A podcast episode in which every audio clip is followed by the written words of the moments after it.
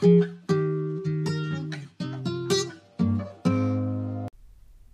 привет! На первом подкасте я говорила о рассказах, невероятной истории, которые нас ожидают. И первый мой гость – это Диляра Кинжибаева. Ей 18 лет, она родилась в городе Атрау, а в 15 лет уехала учиться в Америку.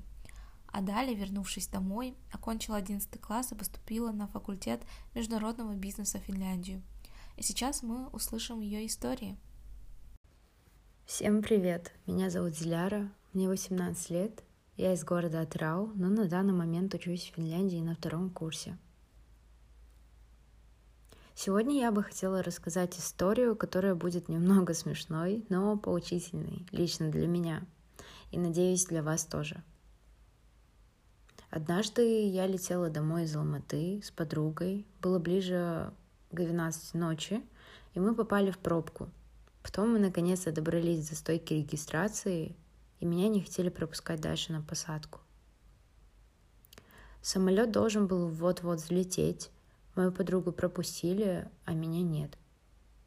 Я начала плакать, это было еще за день до моего дня рождения. У меня забрали мои билеты и документы. Я через слезы позвонила родителям, чтобы они решили проблему. Со слезами меня все-таки посадили, и я с опухшими глазами прилетела. На этом мои проблемы с самолетами не закончились. Позапрошлой осенью я сдавала экзамен в Астане. И вот я должна ехать в аэропорт домой. Я начала собираться за день, проверять маршрут автобуса до аэропорта. Моя тетя спросила меня, зачем тебе быть там за три часа до вылета? Ты всегда куда-то спешишь. Я тогда подумала, хорошо, послушаю ее.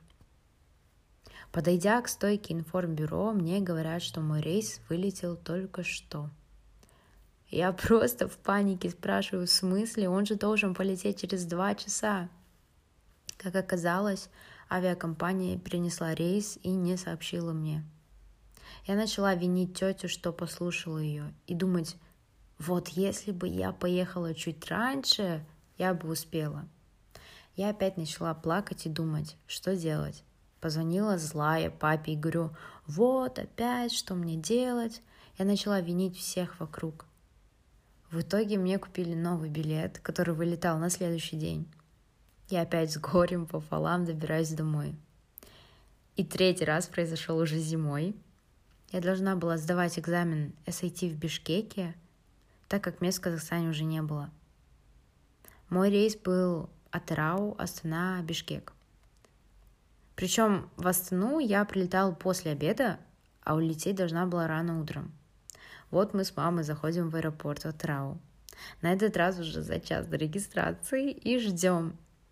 Я в шутливой форме говорю маме, я сейчас не удивлюсь, если с рейсом опять что-то случится. Я смотрю на время и думаю, блин, почему регистрации нет? Подхожу к информбюро и спрашиваю, извините, а когда рейс от Раусана начнется? И женщина отвечает, его перенесли на два часа ночи. Моя реакция была нетипичной. Я просто начала смеяться. Мне кажется, у меня была истерика. Я тогда чувствовала, что, видимо, лох — это судьба, клеймо по жизни. Я вернулась к маме и говорю, «Мам, рейс перенесли на два ночи». Мама просто молчала, говорит, «Еще объявление не делали, поэтому сиди». Объявление сделали, люди начали возмущаться, бежать в офис Эйр Астаны, просить предоставить гостиницы. Ну, типичное недовольство и суета. Я просто понимаю, что мне тоже надо что-то делать, а не просто сидеть. Я уже была в такой ситуации, понимала, что надо просто перебронировать билет. В офис пройти было никак. Я позвонила им на телефон. Попросила перебронировать на 11 ночи. Потом подхожу к маме, она говорит, сейчас папа разберется.